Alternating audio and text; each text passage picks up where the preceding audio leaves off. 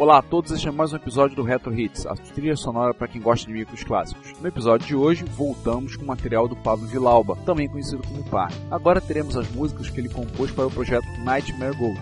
Para quem não conhece, esse projeto foi iniciado por um grupo de usuários de MSX do Brasil, a Amusement Factory, para criar uma nova versão do clássico de 1986 da Konami, Nightmare. Estranhamente, embora sendo uma franquia de sucesso, a própria Konami a abandonou e nunca mais investiu nela, assim como outros como o próprio Kings Valley. Na verdade, o que foi feito é um patch que é carregado sobre a ROM original do jogo e com isso ele passa a tirar proveito de todas as capacidades de versões superiores do MSX, o MSX2 e o 2+. Logo, sprites muito coloridos, scroll fino, uma trilha sonora melhor, é um jogo completamente novo e muito melhor. E a gente vai falar de trilha sonora, né? Ele é um capítulo à parte, pois o jogo foi criado em CD e a trilha sonora é executada a partir do CD, como vários jogos de PlayStation fizeram, e essa trilha ficou a cargo do parque. Quem tem o CD que a Amusement Factory vendeu em série limitadíssima ou baixou a ISO da internet, notou que todas as músicas estão disponíveis em formatos em MP3 dentro do CD. Portanto, seguimos com todas as músicas do projeto,